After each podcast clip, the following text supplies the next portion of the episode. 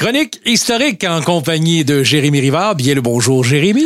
Bien le bonjour, mon cher Simon. Comment vas-tu? Ça va très bien, surtout qu'aujourd'hui, tu nous plonges la tête première Oui. dans la bête du Gévaudan. C'est parti, mon cher. Et là, on n'en a pas juste pour une chronique. On va rentrer dans le vif du sujet sur quelques semaines. Oui, quelques semaines parce que c'est un sujet euh, très très euh, très complexe. La bête du Gévaudan, Euh, c'est une histoire qui s'est passée dans la seconde moitié du 18e siècle. Alors là, on parle des années 1700 euh, et plus exactement à 1764 à 1767. Alors un trois ans où est-ce qu'il va y avoir des attaques d'une bête mystérieuse, ok, une, bête qu'on n'est pas capable qu'on n'est pas capable d'identifier.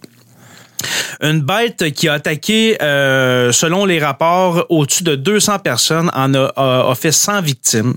OK? Et malgré les témoins oculaires de la bête, on ne comprend toujours pas ce qu'était la bête du Gévaudan. OK? Là, je vous parle un peu Oui, oui, euh, à quoi ça va ressembler ces trois semaines-là, là, ces trois euh, chroniques-là. Là. C'est très intense. OK. OK? Ça commence justement à l'été de 1764 avec une jeune fille, une jeune bergère du nom de Jeanne Boulet. OK? Et puis, euh, le Gévaudan, excusez-moi, mais le Gévaudan, c'est une région en France. OK? OK. Juste pour euh, vous. euh, C'est pour ça qu'on l'appelle la bête du Gévaudan. Le Gévaudan. Aujourd'hui, on appelle euh, cette région-là la Lozère, mais dans, dans- au 18e siècle, c'est le Gévaudan, qui est situé dans le centre-sud ok, de, de la France. Une région agricole, euh, principalement composée justement de paysans, d'agriculteurs, etc. OK. Et puis, Jeanne Boulet est attaquée et euh, est tuée par la bête du Gévaudan. On retrouve son corps plusieurs heures plus tard, euh, mutilé, euh, la gorge tranchée. OK, pareil comme si on y avait coupé la gorge. OK, là, je sais que c'est rough à matin pour commencer votre, votre matin, là. Euh, Prenez pas d'autres gorgées de café, vous risquez, vous, vous risquerez de vous, de vous étouffer ce matin, OK? Alors, on trouve cette jeune fille-là mutilée, égorgée, etc. Et puis, pendant le reste de l'année, OK, là, on est à l'été, mais pendant le reste de l'année, euh, on, on constate les dommages que la bête du Gévaudan a fait. On parle de loups, OK? Dans les premiers six mois, là, dans l'année 1764, on parle de loups, de plusieurs loups, etc., euh, qui, euh, dans le fond, qui seraient de, de toute évidence et bizarrement trop, euh, anormalement violents, OK? Oui. Parce qu'un loup, on s'entend qu'un loup, ça peut attaquer mm, des loups, mais Mais quand ça se sent en danger, Quand pas pour le danger. plaisir de tuer comme ça, là, parce qu'ils ont pas, ils ont pas, man- le corps, le, le- le corps n'a pas été mangé, donc c'est vraiment tuer pour tuer. Exactement, parce que comme tu euh, comme tu l'as si bien dit, il n'y a pas de consommation des victimes. Il n'y a que des personnes qui se font attaquer et puis laissées sur place. Ok, c'est c'est c'est ça. là. Si c'était un un loup, eh bien, euh, il y aurait peut-être, euh, je sais pas moi, Manger une partie de une partie. Ben oui. Exactement. Alors, on dénombre des dizaines de victimes dans les premiers mois euh, de, de, de, de cette série d'attaques ok, en, mille- en 1764. Le Gévaudan est inaccessible l'hiver. C'est important de le dire. J'installe ça pour les prochaines chroniques. C'est inaccessible l'hiver. On n'est pas une époque où est-ce qu'il y a des routes pavées. On est au 18e siècle. C'est des routes en terre. Le Gévaudan est très isolé.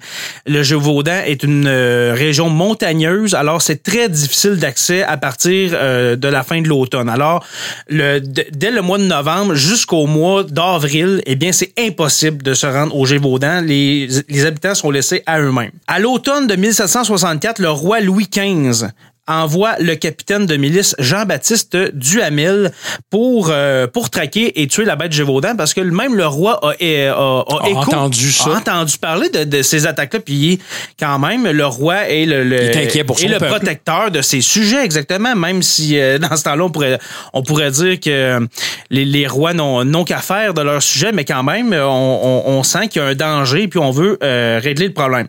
Alors il envoie Duhamel, Duhamel euh, va organiser des battues qui dans le fond des battues, c'est une espèce de de, de, chasse euh, à la gang, si je peux dire. Là. Alors, on, on, se met euh, quelques dizaines, quelques centaines de personnes pour euh, chasser en même temps. Et puis, c'est ça, il va y avoir plusieurs centaines, voire des milliers de personnes qui vont participer à ces battues de 1764. Et puis, dans le fond, Duhamel va être incapable de trouver cet animal-là, mais qu'est-ce qui va être dommage, c'est qu'ils vont tuer des centaines de loups. Ok, Il va y avoir des centaines de loups qui vont être chassés parce que on cherche un loup. OK, on cherche un loup toujours. Et puis, il va dire, Duhamel, quand il va retourner euh, dans la région parisienne, il va dire, cet animal est un monstre dont le père est un lion. Reste à savoir quelle en est la mère. OK? Tellement OK. que il se sent impuissant devant la situation. Il est incapable de trouver c'est quoi cette bête-là. Il tue des loups par, par dizaines, par centaines. Et puis, les, oubliez pas, Mais on les trouve attaques jamais. On trouve, oui, c'est ça, les attaques continuent. Et on trouve jamais un loup euh, soit disproportionné ou bizarre ou quoi que ce soit. On fait juste tuer des loups Exactement. qui ont l'air normal. Malheureusement, Exactement. parce qu'on cherche justement cette bête-là mythique. Exactement. Euh, ensuite, l'évêque de Mende. Mende, c'est une ville, dans, dans le fond, à l'extérieur du Gévaudan, mais cet évêque-là s'occupe aussi de- du diocèse du Gévaudan. Euh, est présent, justement, dans le Gévaudan. Il dit que c'est le diable qui a envoyé cette bête pour punir les habitants de leurs péchés. Alors, on sent que c'est une, c'est une époque très, euh, très superstitieuse, Oui. très croyante. Alors, les gens vont dire, ben, on va se repentir parce que la bête est la créature du diable lui-même. OK? Euh, en 1765, le roi de France va, envo- va envoyer un louvetier, fond, qui est un chasseur de loups, euh, qui s'appelle le sieur d'Enneval et qui est réputé pour ses grandes connaissances, justement, sur euh, les loups.